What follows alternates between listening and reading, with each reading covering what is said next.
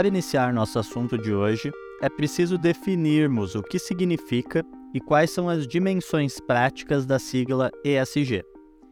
ESG é uma sigla que significa Environmental, Social and Governance, ambiental, social e governança em português, que se refere a três áreas importantes de responsabilidade corporativa. Para cada uma dessas três dimensões, vamos trazer alguns exemplos práticos para visualizarmos ao que se referem os conceitos. Iniciando pela dimensão ambiental. As práticas ambientais se referem a ações e iniciativas adotadas por empresas para minimizar o impacto de suas operações no meio ambiente e promover a sustentabilidade. Algumas das práticas ambientais mais comuns incluem gestão de resíduos, eficiência energética, conservação de recursos naturais e investimento em energias renováveis. Exemplo: conforme abordaremos no podcast Estudo de Caso, aplicação dos conceitos ambientais de ESG, iniciativas de substituição de fontes fósseis por fontes renováveis ou menos emissoras de carbono na atmosfera são aplicações práticas dessa dimensão.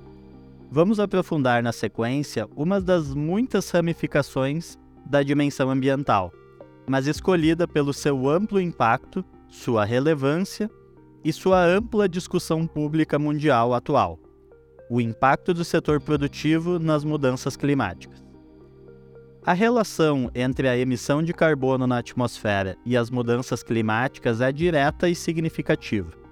O dióxido de carbono é um dos principais gases de efeito estufa emitidos na atmosfera pela atividade humana e é responsável por reter o calor do Sol e aumentar a temperatura média da Terra. Energia eólica, energia solar, carros elétricos, substituição do carvão por biomassa, todas essas são iniciativas de frear a emissão de CO2 pela queima de combustíveis fósseis para a geração de energia. Empresas como a do exemplo apresentado no podcast podem reduzir suas emissões, substituindo a queima do carvão por alternativas renováveis menos poluidoras. Empresas de transporte podem substituir suas frotas por veículos híbridos ou elétricos. Empresas de qualquer ramo podem implementar suas próprias usinas solares. A descarbonização da economia é uma tendência mundial em curso e com importantes reflexos nas cadeias produtivas globais e nas empresas brasileiras, consequentemente.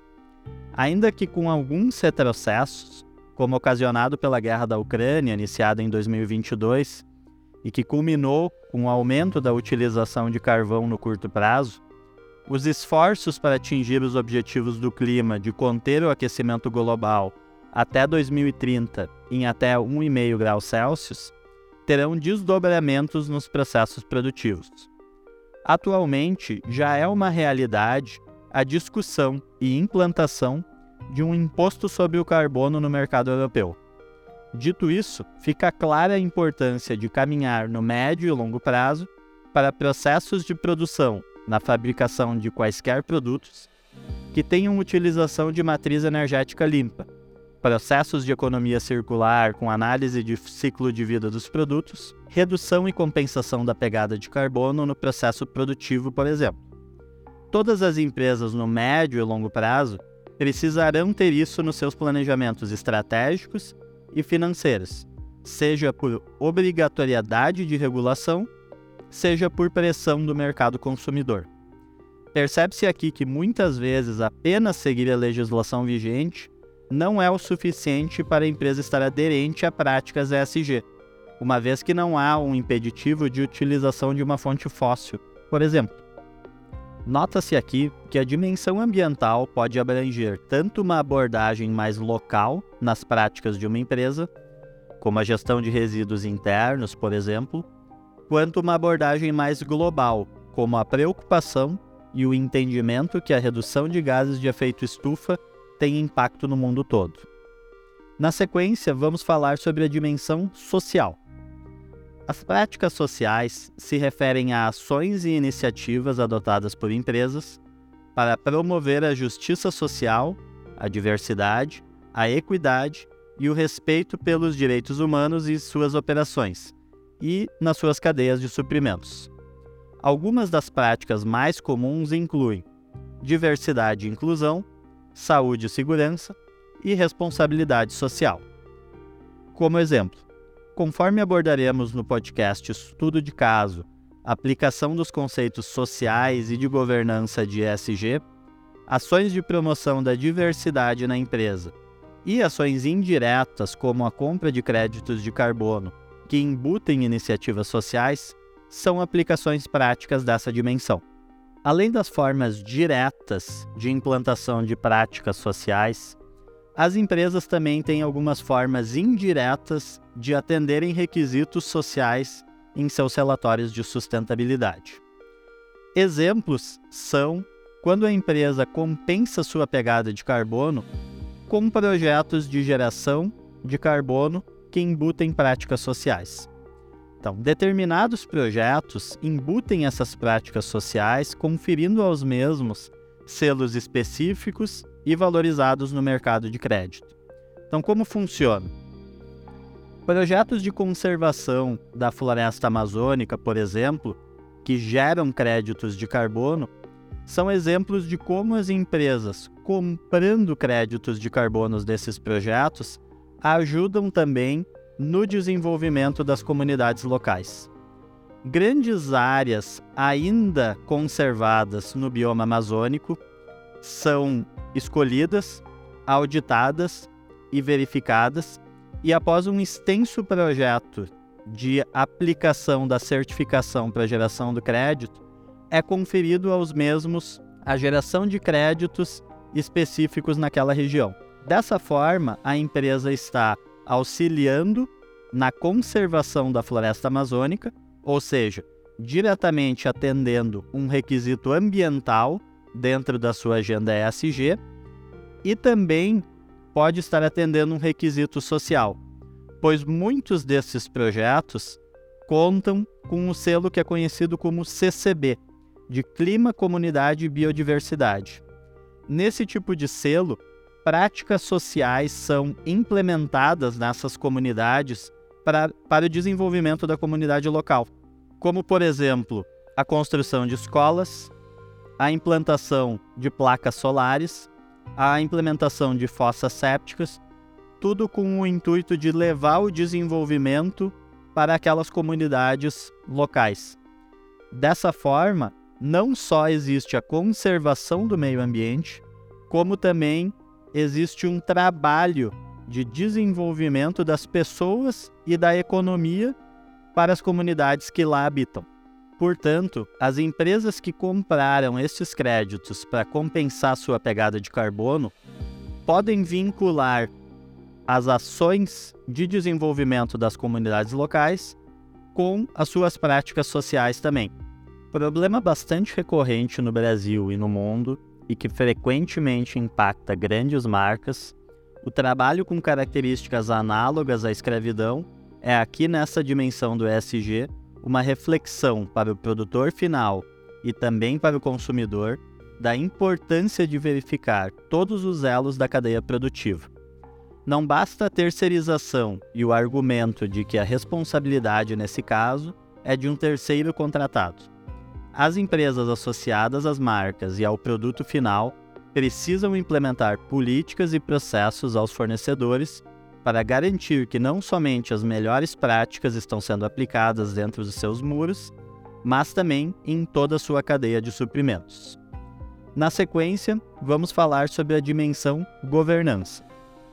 As práticas de governança se referem a ações e iniciativas adotadas por empresas para garantir a transparência, a responsabilidade e a ética em suas operações, bem como o respeito pelos direitos dos acionistas e a gestão eficaz de riscos. Algumas das práticas de governança mais comuns incluem gestão de riscos, transparência e prestação de contas e responsabilidade social e corporativa. Exemplo: de forma indireta também abordaremos no podcast Estudo de Caso, aplicação dos conceitos sociais e de governança de ESG, ações de promoção da responsabilidade social corporativa. Em 2023, tivemos um caso bem evidente de ausência de práticas de governança linkado ao mundo das finanças. Ocorrendo em uma empresa de capital aberto e auditada por uma Big Four, as fraudes contábeis nos balanços da Americanas ocasionaram distribuição de lucros indevidos, perdas no mercado acionário e, mais importante e grave, imensos danos aos pequenos fornecedores da empresa que foram impactados em seu fluxo de caixa e talvez não se recuperem ao longo do período de recuperação judicial da companhia. Segundo o levantamento durante o processo de recuperação judicial, a fraude bilionária das lojas americanas fragiliza mais de 15 mil credores, mais empregados, fornecedores, etc. Porém, as maiores vítimas são micro e pequenos empresários, que têm a receber até 20 mil reais.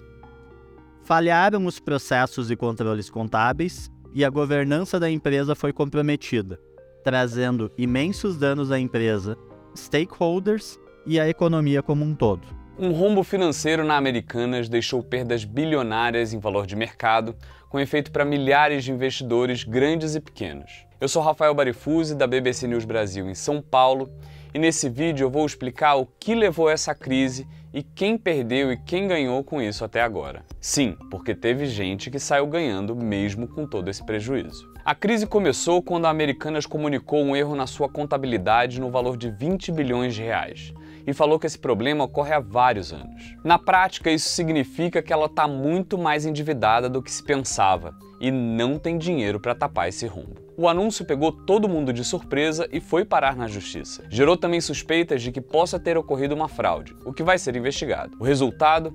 O mercado perdeu a confiança na empresa e as suas ações entraram em queda livre. O problema tem relação com uma operação financeira conhecida como risco sacado. Essa operação é comum no varejo. Funciona assim: uma empresa pega dinheiro emprestado com um banco para comprar de fornecedores. O banco paga aos fornecedores e a empresa paga ao banco o dinheiro financiado com juros. O problema é que isso não foi informado corretamente no balanço financeiro da Americanas e distorceu os resultados da empresa nos últimos anos. As despesas e o endividamento apareceram no balanço com um valor menor do que eram na realidade. E o lucro e o patrimônio líquido, que é a diferença entre seus bens e obrigações financeiras, foram inflados. Na verdade, a situação da empresa era pior do que se imaginava inicialmente, porque seu patrimônio pode ser insuficiente para pagar as suas dívidas. Esse exemplo da Americanas, juntamente com os outros exemplos trazidos nos podcasts, nos faz perceber de que forma o ESG impacta na análise das finanças de uma empresa. Embora o ESG não tenha um impacto direto no desempenho financeiro de uma empresa, ele pode criar valor para os acionistas de várias maneiras no que tangem os aspectos operacionais que depois se refletem nos resultados financeiros, tais quais redução de riscos, aumento da eficiência operacional, melhoria da reputação e da marca, cumprimento de requisitos regulatórios e, por fim, atração de investidores. No e-book da disciplina, visualizem os reportes de empresas de capital aberto que colocamos à disposição para leitura. São exemplos práticos de como as empresas referência no assunto publicam suas ações e resultados vinculados ao ESG. No diagrama, podemos visualizar o formato que a Natura publicamente considera seus objetivos, não somente financeiros, mas também de impacto sobre todos os elos da cadeia produtiva. E sobre como o SG está atraindo o recurso dos investidores é o assunto do nosso próximo vídeo. Até a próxima e bons estudos!